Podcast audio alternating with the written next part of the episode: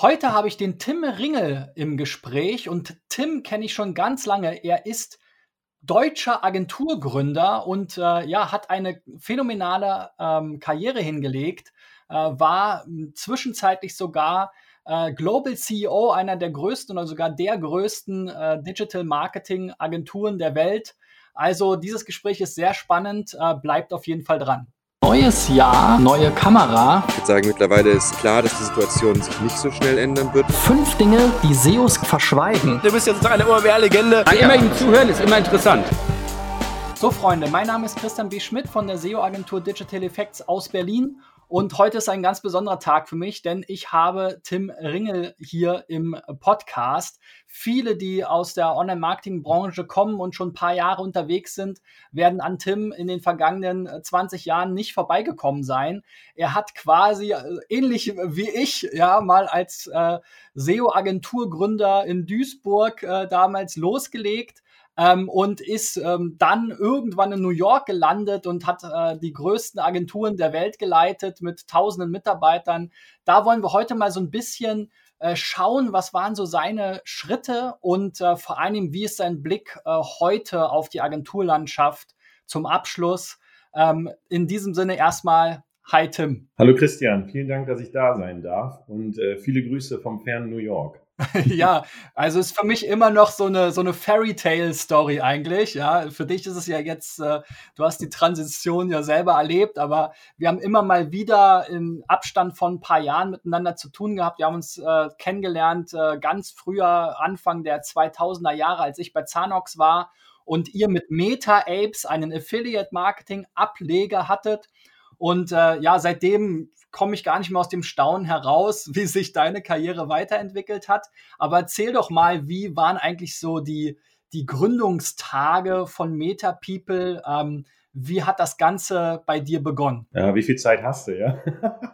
also es gibt so unglaublich viele Stories auch, äh, wie alles zusammengekommen ist. Aber im Grunde hat es damit begonnen, dass äh, während meines Studiums, also ich habe Ostasienwirtschaft in Duisburg an der Uni Duisburg-Essen studiert, zusammen mit einem meiner äh, äh, Freunde aus der Schule wirklich, mit dem Marco Zierhera. Ähm, und wir kannten uns aus dem Leistungskurs ähm, Informatik ähm, an unserer Schule quasi und sind dann zusammen an die äh, Uni Duisburg-Essen gekommen.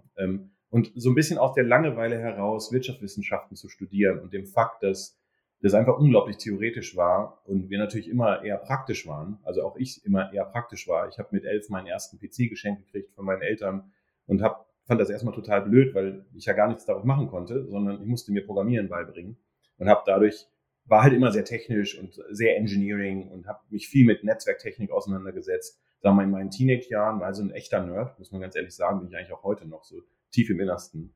Ähm, und ähm, wir haben damals unsere erste Firma gestartet, weil wir ganz ehrlich, und das, äh, ich weiß nicht, ob ich das schon mal erzählt habe, aber wir waren Hardcore-Gamer, neben dem Fakt, dass wir auch ähm, sehr viel rumprogrammiert haben, haben wir auch unglaublich viel gezockt. Ähm, und das war damals sehr teuer. Also, weil man zwei ISDN-Leitungen gebündelt hat und das pro Minute abgerechnet wurde. Und irgendwann sind uns äh, gleichzeitig unsere Eltern auf die, aufs Dach gestiegen und haben gesagt, ey, 800, was war das, Mark, Telefonrechnung im Monat, seid ihr verrückt? Und dann haben wir gesagt, ja gut, okay, wir bezahlen es selbst, ja. Ähm, und äh, aus dieser Not heraus haben wir gesagt, lass uns eine Firma gründen. Und das haben wir während des Studiums gemacht. Ähm, und wir haben beide Ostasienwirtschaft zusammen studiert. So, und dann haben wir quasi im Keller äh, meines äh, Kompagnons, dem Marco, zusammen, haben wir unsere Rechner zusammengeschoben. Neben der Sonnenbank, ja, standen unsere Rechner und haben unsere erste Firma gegründet, eine GBR damals, ähm, die vor allen Dingen das Ziel hatte, Internetseiten zu bauen, weil das war einfach für uns, weil wir beide relativ gut programmiert haben zu der Zeit, ähm, und die äh, zu verkaufen an kleine Unternehmen. Und da haben wir tatsächlich im, ähm, wie heißt denn das nochmal hier, äh, die Zeitschrift von, äh, von der Handelskammer. Ja, äh, da haben wir damals Werbung drin gemacht, Printwerbung drin gemacht und haben gesagt, für 4,99, also 499 äh, Euro machen wir Ihnen die Website. Und das haben wir, damit haben wir unser erstes Geld verdient und sind darüber ins SEO gerutscht. Genau, und daraus wurde dann 1999 Meta People oder zählt das da schon mit rein? Nee, das ist richtig. Also die erste Firma hieß tatsächlich Ziachera und Ringe GBR, weil damals wurde uns gesagt, man muss die eigenen Namen benutzen als GBR. Ja. Ähm, und als wir dann angefangen haben, mehr in Richtung SEO zu gehen, weil die Leute, denen wir Internetseiten gebaut haben, haben uns dann gesagt, ja, jetzt kriegen wir keinen Traffic, Wie kriegt denn da Traffic drauf? Und wir so, äh, keine Ahnung, wir bauen doch nur. Ähm, haben uns dann intensiv damit beschäftigt, äh, wie kriegt man äh, bessere Suchergebnisse in Alta Vista, Infoseek, das waren noch die Suchmaschinen in der Zeit, ja, die man benutzt hat, Fireball und so weiter. Und haben so uns mit SEO-Traffic beschäftigt und quasi diesen kleinen Unternehmern, denen wir die Seiten gebaut haben, den ersten Traffic rübergeschoben. Ähm, und da haben wir dann MetaPeople gegründet als Marke. So, und das wurde dann später auch eine GmbH, als wir dann quasi äh, die MetaPeople GmbH, äh, 1. Januar 1999 haben wir da losgelegt mit MetaPeople. 98 war es noch die C&R GmbH, äh, C&R Neue Medien GmbH. Ähm, und äh, was, was dann spannend wurde, war, dass SEO plötzlich relativ leicht zu verkaufen war. Also wir waren ja beide keine Verkäufer im klassischen Sinne. Wir waren ja eher Engineers. Ähm, und äh, ich habe einfach dann irgendwann mal angefangen, den Hörer in die Hand zu nehmen und wirklich Cold Calling zu machen.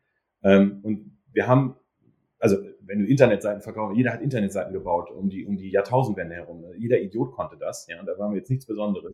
Aber in dem Moment, wo ich mal irgendjemand angerufen habe und gesagt habe, wir können dich bei Infoseek, Fireball, Alta Vista und Co. und Yahoo auf die erste Seite bringen mit egal welchem Keyword, weil es echt nicht schwer war zu der Zeit, ähm, da hat dann jeder abgenommen. Und ich war relativ zügig beim, beim Marketingchef von jeglichem Unternehmen, den, die hatte ich relativ zügig am Hörer. Das heißt, wir haben ähm, relativ schnell festgestellt, das ist ein gutes Businessmodell ähm, und haben so Kunden gewonnen wie äh, Citibank, äh, Grison de Beukeler so weiter, wo die ja nie eine Webseite von uns gekauft hätten, sondern eben SEO-Services von uns gekauft haben. Und das sah damals so aus, dass man für 500 Euro im Monat zehn Begriffe deiner Wahl von uns hochoptimieren lassen konnte. Das wurde noch gar nicht, da wurde noch gar kein Traffic getrackt, so richtig. Ja. Ähm, und das war wirklich unser erstes Businessmodell. Ähm, und das hat gut funktioniert. Da hatten wir dann schnell 10, 20, 30 Kunden ähm, in Duisburg und haben dann auch irgendwie sieben Mitarbeiter gehabt. und dann kam Google nach Deutschland. Und dann hat sich alles verändert. Das war so Ende 2000, Anfang 2001. Und ähm, da hat damals mein Kunde die Citibank, mit denen ich sehr eng war, weil wir haben wirklich denen das Digital-Marketing-Team gebaut in den folgenden acht Jahren. Ähm, die haben mich dann angerufen und haben gesagt, guck mal, Tim, hier ist diese Suchmaschine Google. Ich so, ja, wir ranken doch super, ist doch alles sauber. Sie so, nee, nee, aber da ist jetzt diese, die, da ist was da drüber. Ja, wir, wir sind mit Kredit nicht mehr auf eins. Ich so, doch, seid ihr, das ist Werbung. Und dann haben die gesagt, ja, aber wir wollen da auch sein, weil das ist ja über unserem Ergebnis. Ich so, ja, okay. Was soll ich denn da machen? Ruft doch mal eure Mediaagentur an. Das war damals, ich glaube, die Publicis. Ja, und dann haben die gesagt, ja, haben wir schon. Die wissen nicht, wie das geht. Könnt, könnt ihr euch da mal kümmern? Ich so, okay, ich bin eigentlich, ich bin ja Techie. Was soll ich denn da jetzt, wen soll ich denn da anrufen? Ja, ruft doch mal bei Google an. Ich so, ja, okay. Dann habe ich äh, mir eine Telefonnummer rausgesucht aus den verschiedensten Foren in den USA und habe in Mountain View angerufen und habe gesagt, ich will das da oben haben. Sponsored Listings hießen die. Die wurden auf 75 Dollar CPM gebucht damals. Da war noch kein Klickpreis. Ähm, dann haben die gesagt, ja, cool, für welchen Kunden ist das denn? Ja, die Citibank, die so, oh, super, die wollen wir natürlich gerne in Deutschland haben. Ähm, ruf doch mal bitte unser neues Büro in Hamburg an. Äh, hier ist die Nummer, ja, äh, eine Hamburger Nummer. Habe ich da angerufen, war das ein Regus-Büro. Die haben gerade ihre IKEA-Möbel zusammengeschraubt. Das waren die ersten fünf Mitarbeiter von Google Deutschland. Ja, da war der Holger Meier, die Brigitte Ahlers äh, und so weiter und so fort, die, mit denen, die ich heute natürlich alle noch kenne, Jörg Berlage und so weiter. So, und ähm, da war ich tatsächlich der erste Kunde, der dann eine IO unterschrieben hat für die Citibank damals. Und ähm, das Beste daran, an der Geschichte, und dann höre ich auch auf zu blabbern, das Beste an der Geschichte ist, dass damals äh, man das sechs Monate buchen musste, diese Sponsored Listings auf 75 Dollar CPM. Das heißt, die Buchung für die City waren 150.000 Euro. Ja. Ähm, und dann habe ich da quasi gesagt, Freunde, ihr zahlt uns 500 im Monat für zehn Begriffe, jetzt wollt ihr für drei Begriffe im Sponsored Listing 150.000 zahlen. Also wir müssen schon nochmal über Preise reden. Ne? Und ähm, da meinte Bank so, ja, aber ist ja ein anderer Service, ist ja Werbung und alles gut. Und dann haben wir die IO auch unterschrieben und ich habe erstmal natürlich sehr geschwitzt mit Marco, weil wir gesagt haben, wie sollen wir denn jetzt 150.000 finanzieren? Wer weiß, wann die uns bezahlen? Ähm, und dann habe ich halt Google angerufen und habe gesagt, Freunde, was sind denn die Zahlungsmodalitäten hier? Und die meinen so, ja, 90 Tage, das war Traum zu der Zeit, ja, 90 Tage. Und by the way, ähm, ihr kriegt für jeden neuen Kunden, den ihr uns bringt, auf dem Modell 75% Erstbucherrabatt. Ich so, bitte was? Ja, ja, 75%. Äh, du meinst, der Kunde kriegt die? nee, nee, nee, ihr als Agentur, weil ihr unser Sales-Team seid. Ich so, Moment, ich kriege jetzt irgendwie 100.000 Euro dafür, dass ich 150.000 Euro platziert habe. So, ja, alles klar, wir haben ein Businessmodell. Ja, das war ein bisschen der Start. Ähm, und das hat sich natürlich schnell geändert, als dann das Auktionsverfahren kam und dann gab es dann weit natürlich auch in Deutschland noch Rabatte am Anfang 15 Prozent auf die Buchungen ne? und auf das Volumen, was man bewegt hat. Und das ging ja dann irgendwann runter auf Null, so in 2008. Nee, davor glaube ich sogar noch. Ne? Genau. Aber das war so ein bisschen der Start. Da haben wir, das Team wuchs dann relativ zügig, logischerweise, weil wir die Kombination SEO und Paid Search hatten. Wir haben in 2003 das erste, zu meinem Wissen nach, das erste Conversion Rate Tracking entwickelt was auch auf der Basis von der Citibank, wir haben damals dann auch für ähm, E Plus gearbeitet, sehr viel, äh, Griechenland Beutel und viele, viele andere Kunden, haben wir 2002 oder 2003 haben wir das erste Conversion Tracking in Deutschland gebaut für einen Kunden, weil wir gesagt haben, wir wollen auch messen, wie viel SEO-Traffic eigentlich konvertiert. Ähm, und das hatte sich dann später in den sogenannten Metalizer entwickelt, was unser eigenes eigenes Multitouch-Tracking-Tool wurde, was auch auf allen Kunden dann eingesetzt wurde, was auch später ins Affiliate-Marketing entwickelt wurde, um Attribution Management und solche Geschichten alles zu machen. Also es ja, so hat das alles angefangen. Sorry, das war jetzt ein bisschen lang. Kein Problem. Aber irre, ich, ich kann mich auch noch an die Zeiten erinnern, wo dann der große Aufschrei war. Die Agenturen haben ja wirklich jahrelang von der Google-Provision gelebt, muss man sagen. Ne? Also wirklich die 15 Prozent, die kenne ich auch noch. Ich kann mich noch fast lebhaft an den Tag erinnern. Äh, ich habe ja immer viel mit Ron Hillmann zu tun gehabt und seiner Agentur. Ja, äh, als dann eben genau diese, diese Katze aus dem Sack gelassen wurde, Google zahlt plötzlich keine Provisionen mehr. Ja. Ähm, aber das kann man sich aus heutiger Zeit gar nicht mehr vorstellen. Heute gibt es ja nicht mal mehr ein Büro in Hamburg, munkelt man, ja. Also insofern, ähm, die Zeiten haben sich krass geändert. Aber ähm, wenn ich das, äh, wir hatten ja im Vorfeld schon mal ein bisschen gesprochen, es gab ja so einen riesigen Account, den größten Account äh, in, in Deutschland, was das Thema Google Ads oder äh, Ad, äh, AdWords anbelangt, äh, an, äh, angeht. Ähm, was waren denn so die wichtigsten Schritte eigentlich von Meta People, um irgendwann an diesen Punkt anzukommen, eigentlich in der Champions League, in, ja, weiter ging es ja gar nicht mehr, außer aus Deutschland heraus, da kommen wir dann später noch zu. Aber wie habt ihr das geschafft? Was waren so die, die Milestones? Ja, wir hatten natürlich den Riesenvorteil, wie viele andere auch in unserer Zeit, dass wir wirklich ähm, in einer Phase gestartet sind, wo diese Branche sich entwickelt hat. Weißt du, das konnte man ja nicht studieren. Du konntest ja keinem sagen, ich habe irgendwie Digitalmarketing studiert. Es existierte ja in der Form noch gar nicht, wirklich. Du hattest ein paar Leute, die sich mit Bannerwerbung auskannten, die irgendwie bei den Verlagen saßen und das war's. So. Da hattest du die AOLs und die Gruner und Ja's und da saßen halt so ein paar CPM-Profis, ja, sagen wir mal, die so diese IOs und Buchungen und, und sowas gemacht haben. Das heißt, die Branche gab es ja nicht. Die Branche hat sich ja um diese Agenturen quasi drumherum entwickelt und um, um die Affiliate-Netzwerke drumherum entwickelt. Wir haben auch 2003 mit Meta Apes quasi eine der ersten Affiliate-Marketing-Agenturen geschaffen, weil wir eben gesagt haben, da kommt was in den USA, was sehr groß wird, aber wir wissen noch nicht, wie sauber das wird, ob das wirklich ein legaler Weg des Geldverdienens für alle wird. Ne?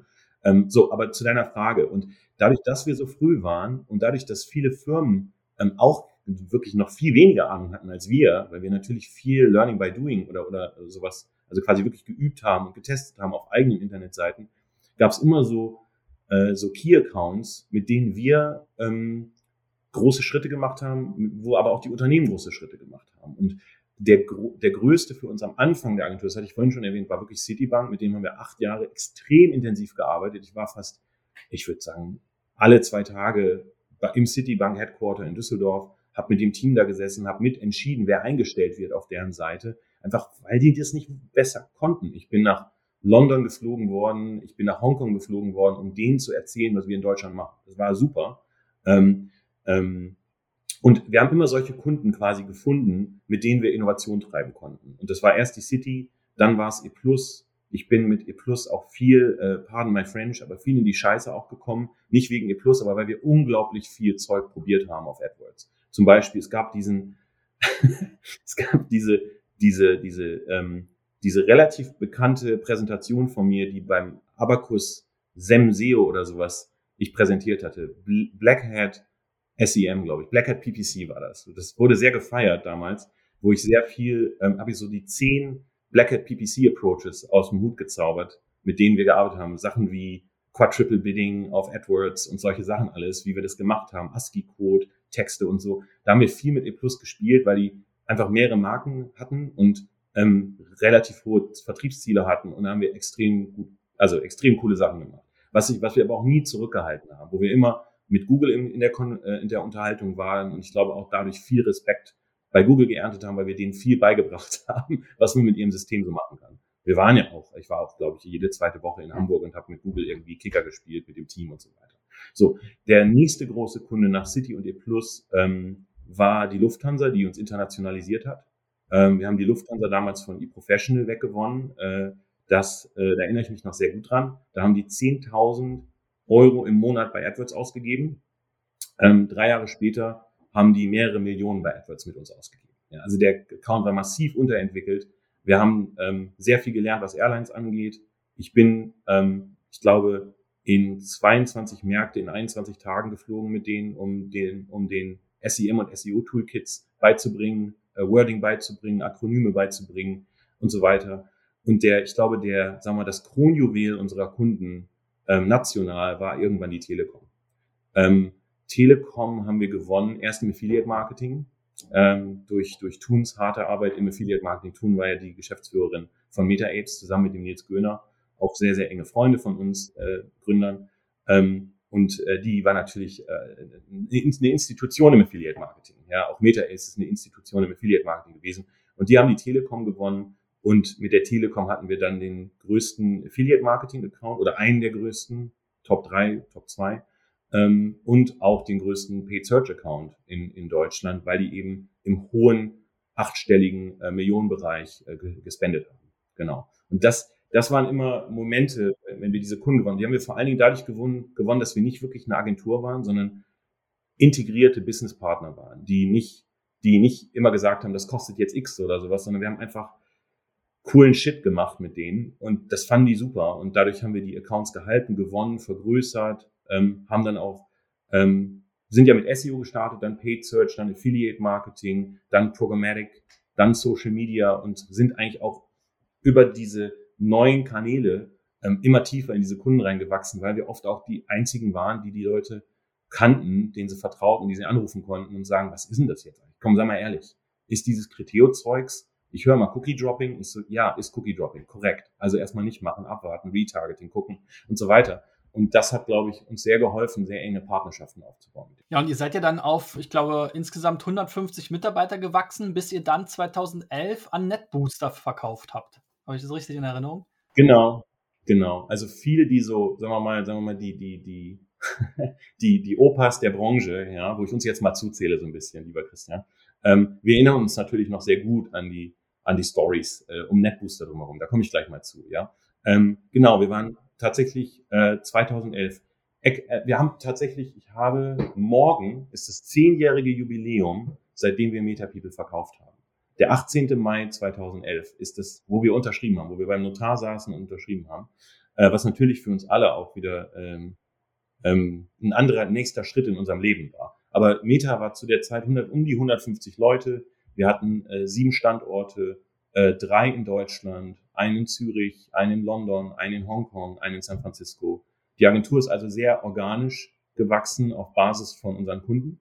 Wir sind nach Asien gegangen, weil die Lufthansa und damals Sun Microsystems, heute Oracle, das wollte, äh, weil die mit uns arbeiten wollten und mit niemand anderen. Ähm, wir sind nach San Francisco gewachsen, weil Oracle lokales Billing machen wollte mit Google.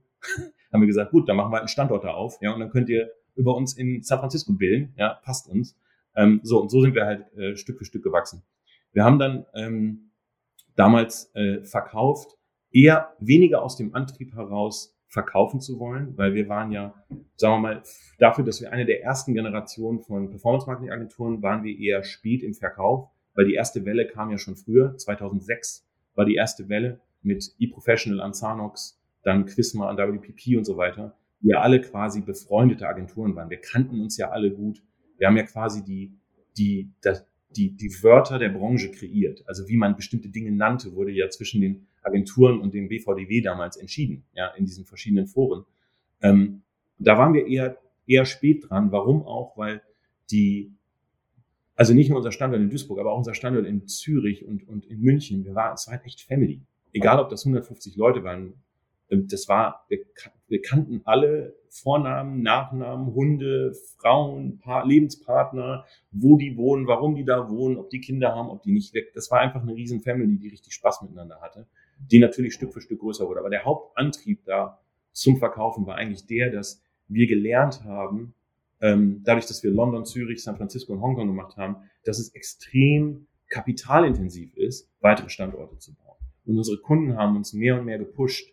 Wir wollen, dass ihr in Frankreich seid. Wir wollen, dass ihr in Polen seid. Wir wollen, dass ihr in Italien, in Spanien seid. Wir brauchen was in, in Singapur. Und wir haben ehrlich gesagt uns in die Augen geguckt und haben gesagt, das wird echt schwer zu finanzieren, weil MetaPeople hat nie Schulden gehabt. Von Tag eins, wir haben 800 Euro in die Mitte gelegt damals zwischen Marco und mir und haben damit die Company gestartet und haben nie externes Kapital gehabt und haben nie Schulden bei der Bank gehabt. Und wir haben gesagt, wir wollen eigentlich auch keine Schulden machen, nur um jetzt irgendwie noch zwei, drei Standorte zu bauen, weil jeder Standort kostet ein um die halbe Million bis eine Million Euro, bis das Ding wirklich auf Niveau auch läuft, dass du profitabel sein kannst. Weißt du, du brauchst irgendwie fünf bis sechs Leute, du brauchst mindestens zwei, drei Millionen ähm, Umsatz in dem Markt. So, und das kostet unglaublich viel Energie und unglaublich viel Geld. Dann haben wir gesagt, unsere, wir, wir, wir haben das Risiko gesehen, dass wir gegebenenfalls Kunden nicht mehr gewinnen werden, wenn wir nicht internationaler sind. Und zum Zweiten haben wir auch gesehen, es ist vielleicht Zeit, professioneller zu werden, was die gesamte Infrastruktur angeht. So. Und dann haben wir ähm, ein bisschen rumgeguckt, ähm, haben den gesamten ähm, Prozess auch intern gemanagt, also den ganzen M&A-Prozess auch intern gemanagt. Ähm, wir haben damals einen Banker von der UBS eingestellt, der M&A-Profi war, der auch unser CFO wurde, ähm, und äh, haben das, wie gesagt, intern gemanagt und haben dann uns für NetBooster entschieden. Warum? Weil wir keinen Bock auf ein großes Netzwerk hatten, weil wir viele unserer Freunde, Businessfreunde haben, haben wir gesehen, dass die schon ordentlich geblutet haben. Also finanziell natürlich super aufgestellt waren nach dem Verkauf, aber schon emotional, glaube ich, echt geblutet haben. So. Ähm, ich werde da keine Namen nennen, aber ich glaube, alle haben irgendwie geblutet im Herzen, so dass sie an die Netzwerke verkauft haben. Und wir haben gesagt, nee, wir haben eigentlich noch echt Schweine viel Energie und ich wollte eigentlich eine, die weltweit coolste Performance-Marketing-Agentur bauen, schon immer. Ja. Ähm, und haben uns dann für NetBooster entschieden, weil NetBooster nur 370 Mitarbeiter hatte zu der Zeit, aber irgendwie schon 17 Standorte. Und die Standorte komplett komplementär waren zu unseren. Das heißt, die hatten 200 Leute in Paris, während wir irgendwie 100 Leute in Deutschland hatten. Die hatten äh, Italien, Spanien, England, wo unser England ganz klein war, deren England aber irgendwie 70 Leute waren. So und das passte synergetisch sehr gut, so dass wir Dach beschützen konnten mit Marke und mit Leuten und unglaublich schön das Netzwerk benutzen konnten. So, das war die Vision. Plus NetBooster zu der Zeit ähm, war im französischen Stock Exchange gelistet. Das heißt, du hattest eine liquide Currency, die es erlaubt hat, ähm, na erstmal natürlich selber Geld rauszunehmen, wenn du es musstest, wolltest, kannst, ähm, oder aber auch langfristig Leute zu motivieren, um weiter zu wachsen, weil es immer sehr schwer ist, von einer privately held company quasi Leute zu motivieren, wenn du kein liquides Asset hast, wie zum Beispiel eine Aktie oder sowas. Ne? So, da haben wir uns damals für NetBooster entschieden, obwohl NetBooster natürlich in 2006, glaube ich, war das, ähm, durch diese Phase durchgegangen ist, wo sie in Deutschland ähm, relativ groß waren, dann nicht mehr existierten, irgendwie sieben Leute waren, weil sie BMW damals aus dem Index gekegelt haben mit SEO. Ja, aber wir haben das eher als Positives gesehen, weil sie in Dach keine Reputation mehr hatten. Ne? Und wir als Meta eben eine sehr gute hatten. So und haben quasi dann am, 17, am, am 18. Mai 2011 ähm, an NetBooster verkauft, was für uns als Gründer natürlich ein Liquiditätsevent war. Ja, wir haben natürlich Geld vom Tisch genommen, was auch absolut sich so gehört, ähm, haben aber ähm, eine große Partizipation bei NetBooster gehabt. Also haben auch viel von unserem zukünftigen Erfolg in die in, in das Listing von NetBooster rein verschoben, weil wir eben wollten, weil wir eben, weil ich eigentlich ein globales Performance-Marketing-Netzwerk bauen wollte. Genau. Und es kam ja dann sogar so weit, dass ihr da auch wieder ein Reverse Takeover gemacht habt. Wie, wieso das?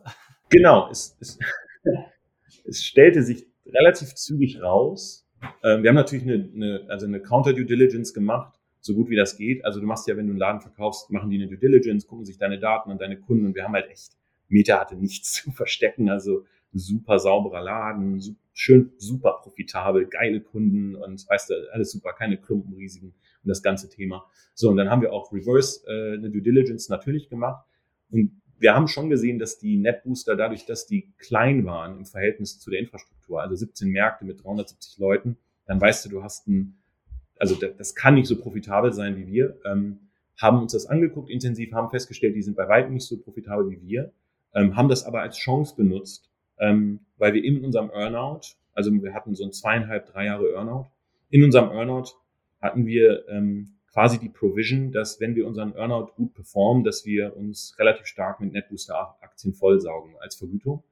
Ähm, und dadurch, dass wir im zweiten Jahr des Earnouts 80 Prozent des EBITDAs der gesamten Gruppe beigesteuert haben mit unserer Company, ähm, hatten wir da die Möglichkeit, ähm, nicht nur relativ stark in der, also äh, in, der, in, der, in den Anteilen zu wachsen, was NetBooster anging, sondern wir hatten auch die Möglichkeit durch die super Performance von Meta, ähm, das Board dazu zu bringen, mich quasi zum Global CEO zu machen und ähm, quasi als Boardmember dazu zu kommen, so dass wir, ähm, ja, dass ich dann nach, ich glaube, anderthalb Jahren hatten wir Kontrolle über NetBooster, was die Managementseite, die Boardseite angeht und hatten relativ viel Aktien in dem ganzen Laden, genau. Und das Ganze ist ja dann auf 1000 Leute angewachsen. Genau, also äh, die Kombination aus, aus NetBooster und Meta waren dann so 470, 500 Leute, roughly, irgendwie sowas grob, ne?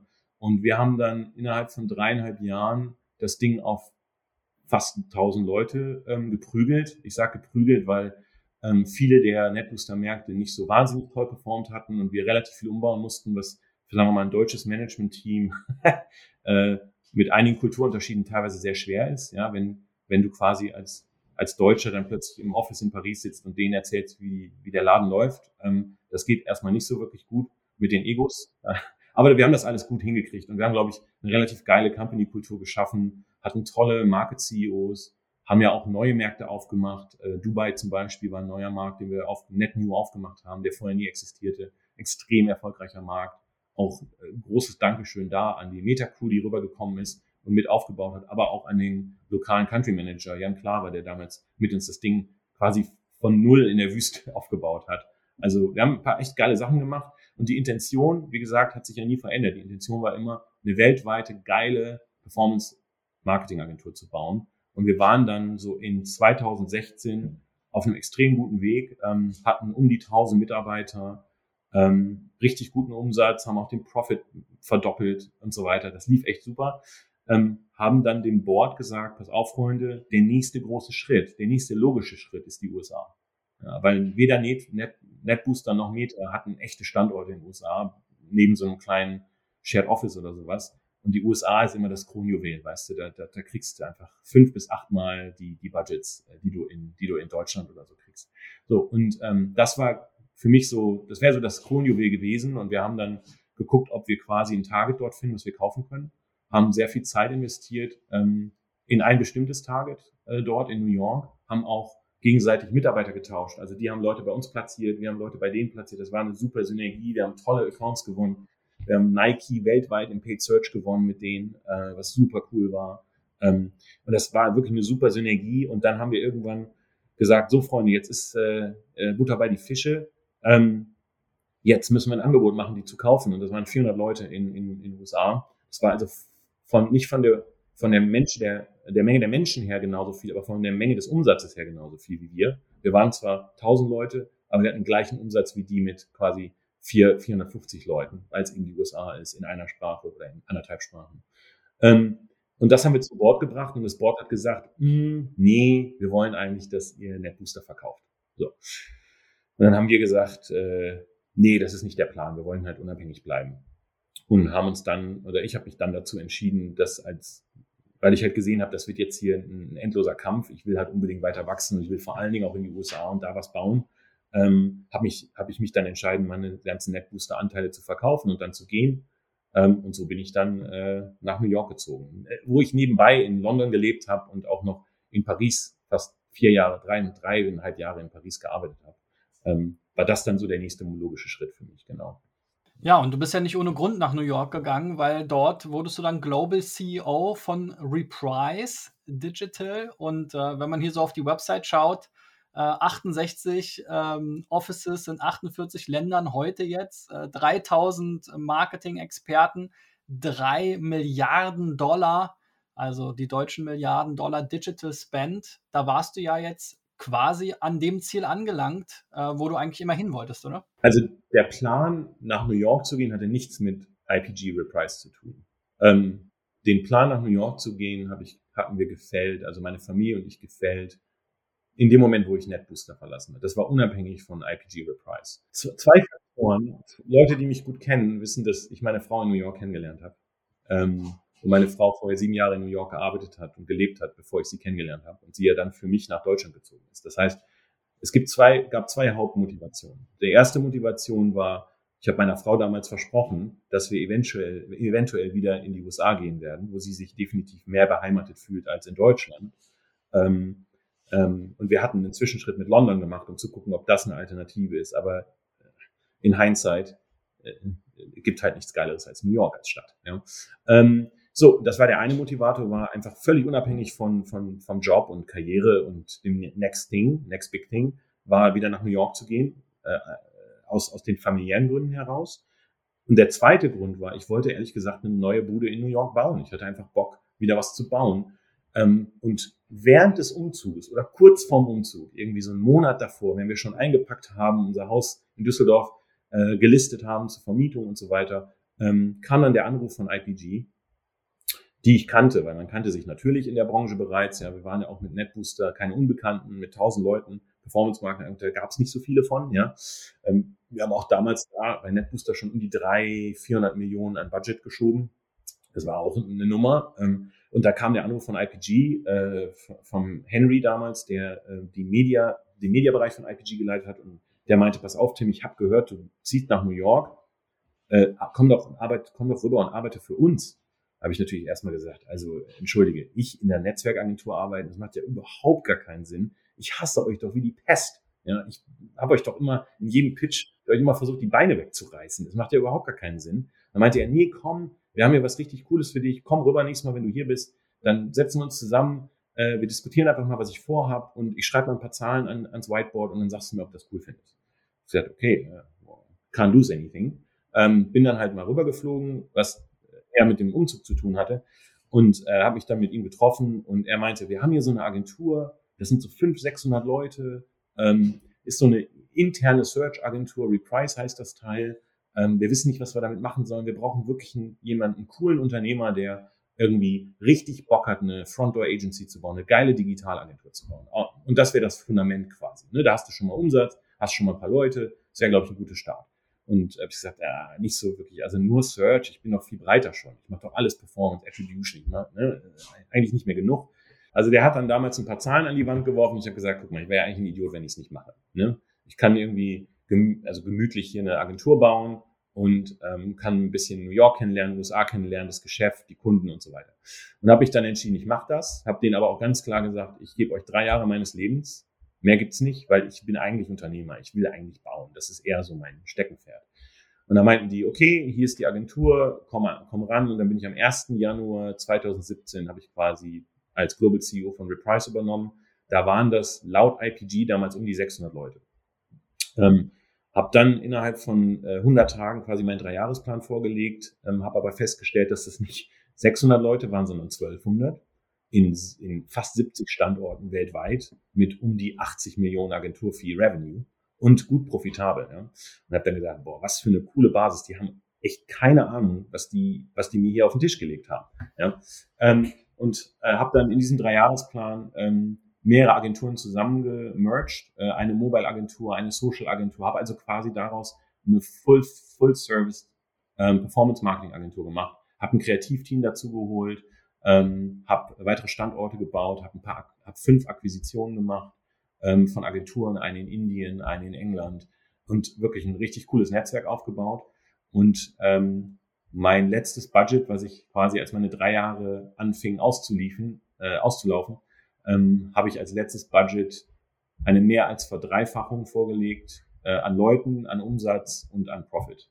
Und das ist natürlich schon, also war ein massives Erfolgserlebnis, weil du einfach auf einer völlig anderen Plattform arbeitest, ähm, was aber nur möglich war. Also wir hatten 55 Prozent hier und hier Wachstum ne? und dann irgendwann drei Milliarden Managed Spend, wo, wo Anders als, als unabhängige Agentur, wo du immer versuchst, Google anzurufen, versucht dich dann Google ständig anzurufen. Ja, also es war schon ein völlig anderes Gefühl, ähm, weil einfach in dem Moment, wo du eine Milliarde Adspend managst, ähm, sind die all over the place mit dir, ne? sind die extrem engagiert. was, was echt mal äh, interessant war, die andere Seite kennenzulernen. Der Trick war, dass wir nicht eine Revenue Source hatten, sondern zwei Revenue Sources. Wir hatten einmal quasi die eigene Marke Reprise und wir haben selber gepitcht als Agentur. Wir hatten aber auch 100 andere Marken im IPG-Netzwerk, die keine Ahnung von Search und Social hatten ähm, und programmatisch, die dann quasi uns das Geschäft gegeben haben äh, und wir halt quasi Partnerschaften mit denen gemacht haben. Und ich teilweise Teams in McCann, in RGA gebaut habe, die halt auf meiner PL saßen, aber deren Visitenkarten hatten. So, und dadurch hatten wir zwei Revenue Streams, ähm, die sehr gut gewachsen sind. Und das war, war cool, war super spannend. Ähm, habe aber für mich das Thema Agenturnetzwerk damit auch abgeschlossen. okay. Und äh, 2019 im September ähm, ging es ja dann auf die andere Seite so ein bisschen des, des Businesses, in den Kreativbereich. Erzähl doch mal, äh, was macht Spring Studios jetzt? Was hat dich dahin geführt? Ja, also ähm, wie gesagt, wenn du, also wie gesagt, ich bin ja von zwei Leuten damals als, als GBR gestartet. Irgendwann hatte ich halt eben 3000 Leute, mit denen ich gearbeitet habe und habe dann in diesen Pitches festgestellt, dass ab einem bestimmten Niveau ähm, es gar nicht mehr wirklich um die Search und Social Execution geht. Es geht, ging gar nicht mehr ums Buying. Es ging vielmehr darum, welche kreativen Ideen habe ich, um im Buying besser aktivieren zu können. Es ging also weniger darum, kriegen wir jetzt noch irgendwie einen Prozentpunkt rausgequetscht oder einen halben oder ein Viertel oder ein Zehntel Prozentpunkt rausgequetscht aus der CTR oder aus der Conversion Rate. Da kannst du dir hervorragende Menschen für einstellen, die, also wirklich so eine Art Rocket Scientists, die wirklich nichts anderes machen als Conversion Rate Optimierung. Das war nicht mehr der Grund, warum wir die Pitches gewonnen haben, sondern das Zusammenspiel aus Kreativ, Produktion von Content, Aktivierung in den Performance-Kanälen und die, das Sammeln von relevanten Daten und Audiences und dann wieder in quasi so Mikro-Content-Activations über Kreativ.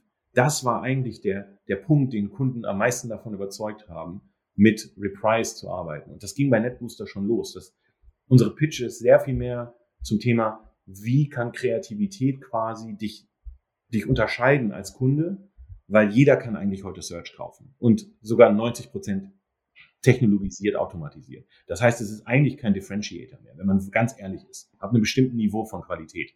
So. Und ich glaube, auch in meinen Gesprächen mit CMOs und mit vielen, vielen Leuten in der Branche, dass Kreativ und Media Buying einfach zusammenrücken müssen. Und die großen Agenturen haben so lange, 60 Jahre lang jetzt quasi ähm, künstlich fern voneinander gehalten, weil es so mehr Geld extrahieren können. Je mehr Mittelmänner, desto mehr Geld kannst du extrahieren. Ähm, ich glaube, dass die Sachen zusammenrücken müssen, gerade für innovative Kunden, die digital digital first sind.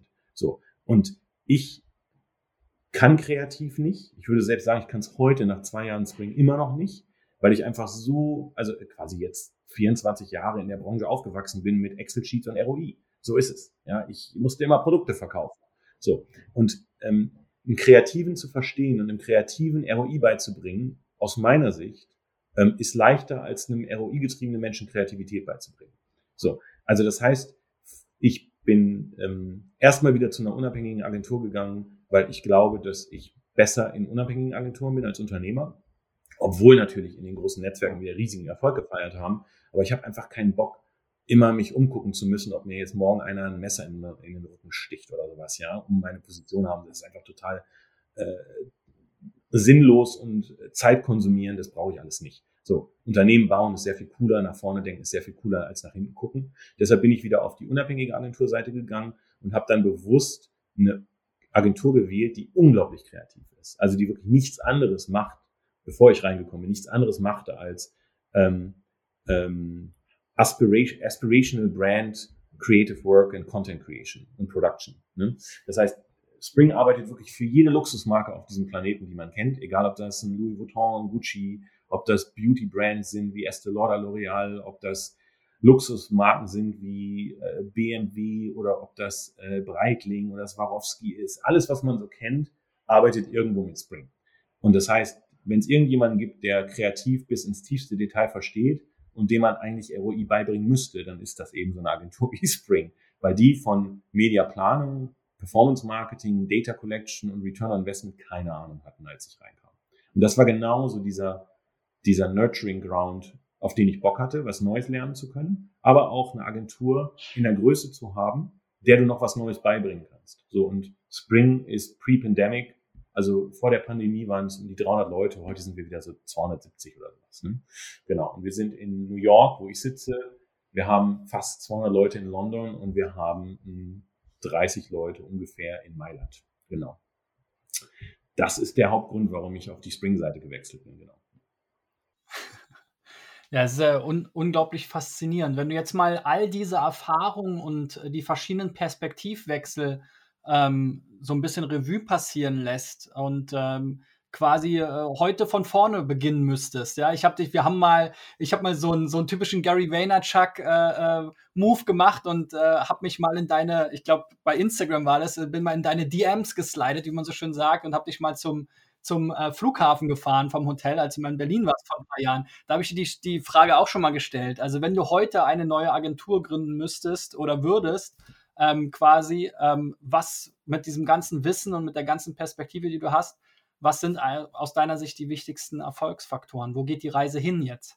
Ich, ich glaube, dass, wie gesagt, also ich glaube, die Kombination aus Kreativität, äh, Digital First, immer Digital First. Ja, also es muss eine Digitalagentur sein. Alles andere ist für mich ähm, also nicht, nicht Nonsens, aber ich glaube, dass einfach digital so viel schneller wächst und die Digitalisierung, also was, wem sage ich das? Ja, Covid hat es ja nochmal gezeigt, aber die Digitalisierung ist einfach unaufhaltsam. Aller, aller traditionellen Kanäle. So. Von daher, es muss eine Digitalagentur sein. Und ich glaube, das wichtigste Learning ist, dass es gibt so viel technologische Entwicklung, dass es eigentlich, ähm, dass die Technik eigentlich egal wird, sondern dass du, dass es immer um die Menschlichkeit geht. Das ist, klingt jetzt philosophisch, aber ich glaube, wenn du, wenn du deine Leute empowerst, wenn du richtig gute Leute hast, die richtig Bock auf, auf, auf den Job haben und richtig Bock darauf haben, Kunden besser zu machen und Marken besser zu machen und du nicht ein Dienstleister, weil wir sagen ja immer Dienstleister, das kommt von Dienen und Leisten in Deutschland. Ne? Wenn du nicht ein Dienstleister bist, sondern ein echter Partner für die Marke, dann kannst du dieses Vertrauensverhältnis aufbauen und dann hast du richtig gute Leute, die auch richtig Bock haben, was zu bewegen in der Branche, ähm, dann ist es eigentlich fast egal, wo du startest. Du kannst auf der Kreativseite, auf der Content-Seite starten, in der Produktion starten, du kannst mit äh, TikTok starten, mit Snapchat, mit Search starten. Du kannst selbst mit Search heute noch wieder eine geile Agentur bauen aus meiner Sicht. Ist überhaupt gar kein Problem, weil sich in sich selbst diese Fragmente von Digital Marketing so zügig entwickeln, so ständig entwickeln, dass es immer Platz für die nächste Welle von Spezialagenturen gibt.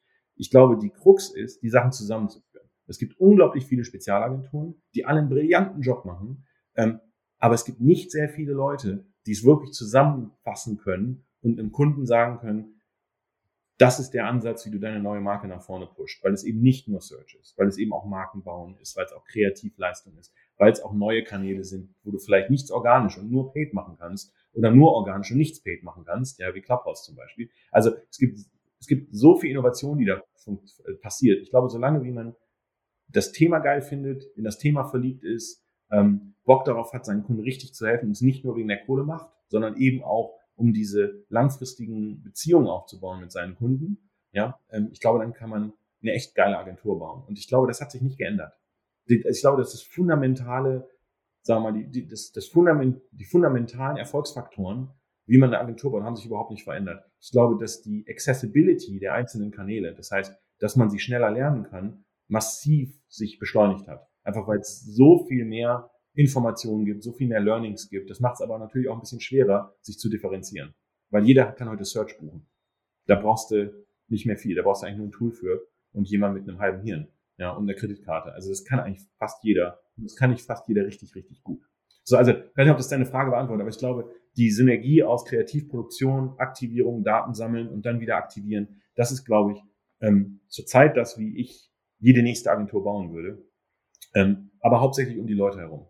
Weil, weil jeder redet über Technik und Technologie und Digitalisierung. Ich glaube am Ende, der Mensch ändert sich ja nicht. Der Mensch hat immer noch die gleichen Wünsche, äh, Verhaltensmuster. Klar sind wir schneller, weil wir jetzt mehr Technologie nutzen können. Klar kriegen wir mehr Daten, aber die Menschen machen immer noch die Arbeit. Also ich glaube nicht, dass, dass du eine Agentur haben wirst, die nur eine Person hast und alles andere ist KI äh, und Machine Learning. Glaube ich nicht dran. Du musst immer diese Beziehung mit dem Kunden haben, du musst immer ein Berater für den Kunden sein, weil die halt auch andere Themen haben als nur Digitalmarketing. Jetzt sitzt du in den USA, in New York schon seit vielen Jahren ähm, und äh, wir in Deutschland sprechen ja immer von GAFA, also eben Google, Apple, Facebook, Amazon ähm, und die Bedrohung quasi oder deren Oligopol oder sogar Monopol in den einzelnen äh, Bereichen. Und ähm, das war bisher quasi immer so die Gesamtbedrohung aus europäischer Sicht. Heute, jetzt mit äh, sozusagen den neuesten Entwicklungen, bekämpfen die sich ja auch immer stärker selbst. Also Facebook und Apple gerade zum Beispiel, ein Riesenkampf mit iOS äh, 14 und diesen Tracking-Geschichten. Wie siehst du denn diese Welt ähm, aus der amerikanischen Perspektive mit sozusagen dem, dem deutschen ähm, äh, Wissen oder mit der deutschen kulturellen äh, äh, Verbindung? Ähm, wo geht da die Reise hin? Wie kann sich Deutschland, Europa da überhaupt positionieren? Wie, wie, wie können wir da nicht sozusagen zermahlen werden? Und wo geht vielleicht auch äh, wirklich die Reise hin mit diesen großen Plattformen, die sich jetzt eben immer mehr voneinander abgrenzen, nach, dieser, nach diesem unendlichen Wachstum, wo man jetzt mehr in die Verdrängung geht? Ja, also ich glaube, was extrem äh, für mich ein extremer Kulturschock war, ähm, was ja jeder weiß, aber nicht so richtig wirklich erlebt, ist, dass wir in Deutschland halt eine echte Data Privacy haben, also als, für die User, für die Konsumenten. Das existiert in den USA nicht. Du bist halt ein massiv offenes Buch ähm, für, für jeden Werbetreibenden. Als Beispiel, ähm, wenn wir wenn wir Kampagnen gemacht haben in IPG, also mit Reprise, wir haben Mobilkampagnen gemacht, dann konnte ich Leute targeten auf Basis des Winkels, wie sie ihr iPhone gehalten haben. Ja, ich konnte also, ich hatte nicht nur Age, ähm, ich hatte nicht nur Age Group, also, also Alter, Altersrange, ähm, Geschlecht, ich hatte Zip-Code, ich hatte Straße, ich hatte Gehalt oder grobes Gehalt und ich konnte sagen, auf welchem Winkel hält er gerade sein Telefon. Auf der Basis konnte ich eine andere Message bringen, ein anderes Ad bringen, ähm, als wenn ich den Winkel nicht hätte. Warum? Weil die Logik ist ja klar. Wenn ich quasi den Winkel habe, lese ich aktiv. Wenn es auf dem Tisch liegt, ist es inaktiv. So. Und diese Informationen konnten wir kaufen. Wir konnten, wir können, als IPG konnten wir Kreditkarteninformationen kaufen von Leuten. Wir konnten Payroll Data, also quasi Gehaltsinformationen von Leuten kaufen. Das heißt, wir konnten extrem tief segmentieren. Wir konnten ähm, quasi fast in Realtime Daten kaufen von Leuten, die Autos gekauft haben, von BMW, Ford, GM und das wiederum nutzen für Retargeting-Kampagnen für Carports. Unglaublich. Ich habe wirklich die Hände über dem Kopf zusammengetan und gesagt, ah, ich muss aus diesem Land raus. Das ist echt schockierend. So, ähm, ich glaube, dass sich das in den USA nicht ändern wird. Ja, ich glaube, dass wo Deutschland und Europa jetzt einmal ähm, quasi die Norm setzt für Data Privacy, ist das der einzige Weg, den sie gehen sollten und können. Ich glaube, aus User-Sicht wäre ich sehr viel lieber in Deutschland. Aus Werbe Werbeagentursicht bin ich sehr viel lieber in den USA, weil ich halt sehr viel spitzer targeten kann.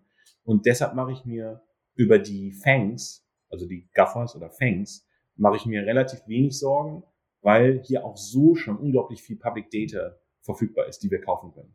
Ähm, wenn wir das wollen. Also wir können Kreditkartentransaktionsdaten kaufen, wir können, wie gesagt, Payroll Data kaufen, wir können Konsumverhalten-Daten kaufen, die du in Deutschland so nie kriegen würdest. Das heißt, das Problem ist hier ein bisschen kleiner aus meiner Sicht. Und ähm, dadurch, dass du hier weniger Restriktionen hast, haben auch mehr Kunden früher angefangen, selber Daten zu sammeln. Ja, also Werbetreibende. Das heißt, deren Data Lakes und Data Pools sind ein bisschen besser aus meiner Sicht als die von den europäischen Companies, weil die einfach sehr viel mehr Restriktionen haben, was für die Konsumenten super ist, was für die Werbetreibenden ein bisschen blöd ist. Ne?